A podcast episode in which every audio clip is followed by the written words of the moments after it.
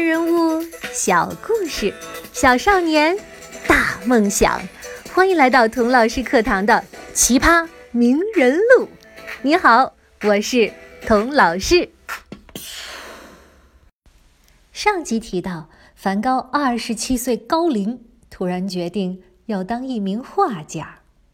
你要是七岁的时候跟爸爸妈妈说：“我要当一名画家。”他们肯定会摸着你的脑袋说：“宝宝真棒，有志气。”你要是十七岁的时候跟爸妈说：“我要当一名画家。”他们说不定啊会敲敲你的脑袋说：“醒醒吧，明年就高考了，你数学模拟题做完了吗？”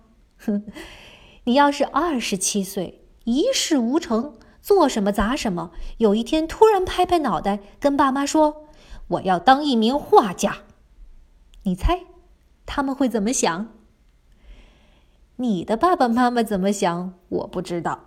反正梵高的爸爸妈妈很生气，特别是老爸，每天见着儿子就气不打一处来呀！我怎么就生出你这么个坑爹的儿子呀？梵高也是烦不胜烦，父子俩经常吵架。但是爸妈嘴上虽然叨叨。可实际上呢，妈妈悄悄写信给自己当画家的外甥，让他指点帮助梵高。自己呢，总是创造机会让儿子展示他的画画技能。比如有一次，妈妈骨折了，躺在床上养病，就对梵高说：“儿子呀，妈去不了你爸的教堂了，怪想念的。哎呀。”我都记不清这教堂长什么样了。哎，你去帮妈妈画一张，好不好？梵高那时正生爸爸的气呢，已经好久不去爸爸的教堂做礼拜了。听妈妈这么一说，乖乖的去教堂画画了。爸爸呢，看到儿子跟自己赌气，不愿理他，就把二儿子提奥叫过来。提奥啊。你跟哥哥关系最好啊，你的工作呢，说起来也是哥哥让出来的嘛。你现在出息了，赚钱了，可你哥哥他，哎，提奥连忙说：“爸，你不用说了，我隔三差五就给哥哥寄钱，你就别担心了。”你看，一家人就这样用他们不同的方式。像温柔的溪水一样，拖着梵高这只晃晃悠悠的小船，像一团迷雾般的未来驶去。梵高有没有感受到家人的这些支持和爱护呢？我给你讲个小故事吧。梵高三十二岁那年，他的爸爸心脏病突发去世了。梵高不是给妈妈画了幅爸爸教堂的小画吗？他把那幅画从墙上取下来，重新修改，在教堂门口画上穿着葬礼黑礼服的人群，在原本光秃秃的树上画上了嫩绿的树叶，因为爸爸去世的时候正好是阳春三月。我想，这是梵高在用他的方式跟爸爸道别吧。也许你会说，童老师。人家梵高是天才，他多少岁开始画画都没关系，一提笔就与众不同，轻松秒杀其他的画家呀！嘿，我告诉你啊，你要是当着梵高的面说他疯，说他傻，都没关系，千万不要说他是天才。梵高听了铁定生气，你才是天才呢，你们全家都是天才。因为“天才”这个称号啊，完全忽视了他的努力，忽视了他为画好一幅画付出的成千上万个小时的努力。那个时代的画家，比如莫奈、雷诺阿、塞尚，都是有童子功的，从小就接受系统专业的绘画训练。梵高非常清楚，自己二十七岁才开始画画，起步比别人晚了起码二十年呢。要赶上这二十年，就要拼命的画，拼了命的画呀。那时候还没有电灯，画家画画呢，只能靠自然光。所以梵高每天清晨起床，同一时间背着画架出门写生，傍晚同一时间背着画架回来。他的房东说：“哎呀，自从有了梵高先生，店里的伙计都不用看钟了。”因为他的作息时间就像钟表一样精确。梵高在练习画向日葵的时候，每天天不亮就出去摘花，等太阳出来了就争分夺秒的画，饭都来不及吃。为什么那么着急呢？慢慢画不行吗？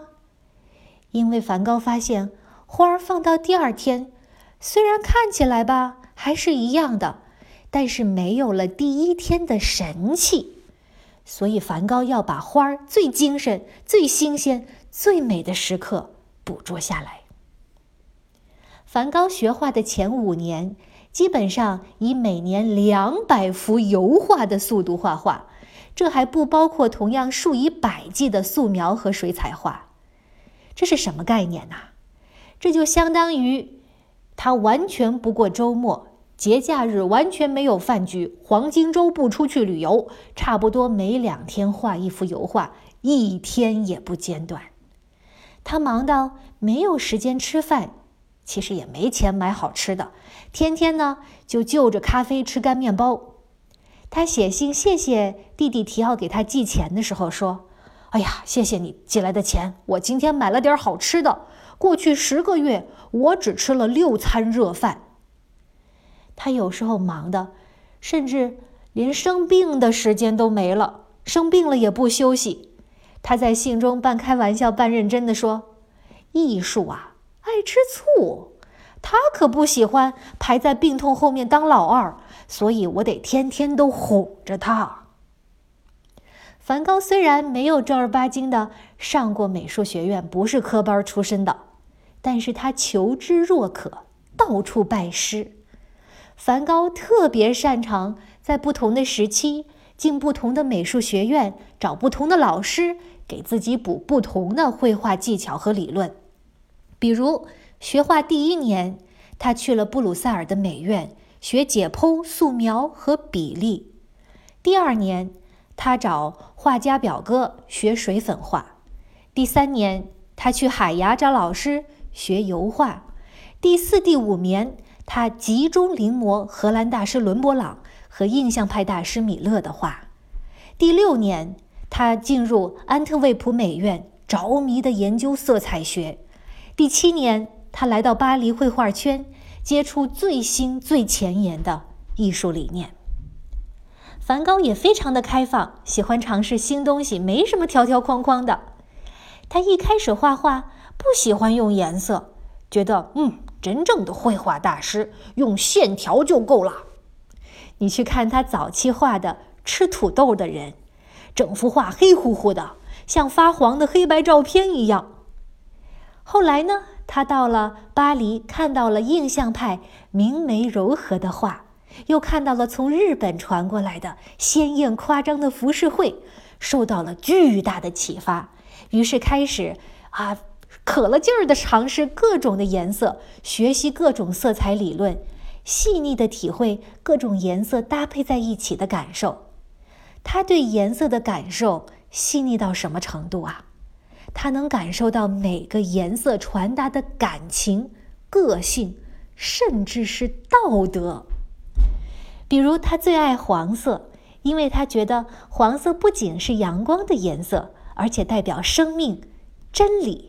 和上帝，他呢用红色和绿色对创，来表达人生激情的悲壮；他用蓝色和橙色互补，画出夕阳下河水的流光溢彩和美丽的忧伤。如果梵高没有付出那么多的努力，做过那么多的尝试，下了那么坚定的决心，也许他永远也不会知道，咦，原来。我是个天才啊！梵高在跟弟弟的信里有这样一句话：“I am always doing what I cannot do yet, in order to learn how to do it。”我一直在做我还做不了的事情，就是为了学会怎么去做。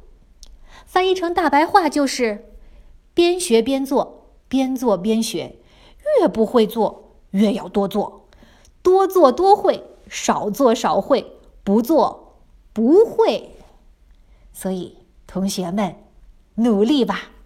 多年以后，当你发现，咦，自己也是个天才的时候，别忘了童老师给你讲的梵高学画的故事，别忘了对梵高说一声。谢谢你，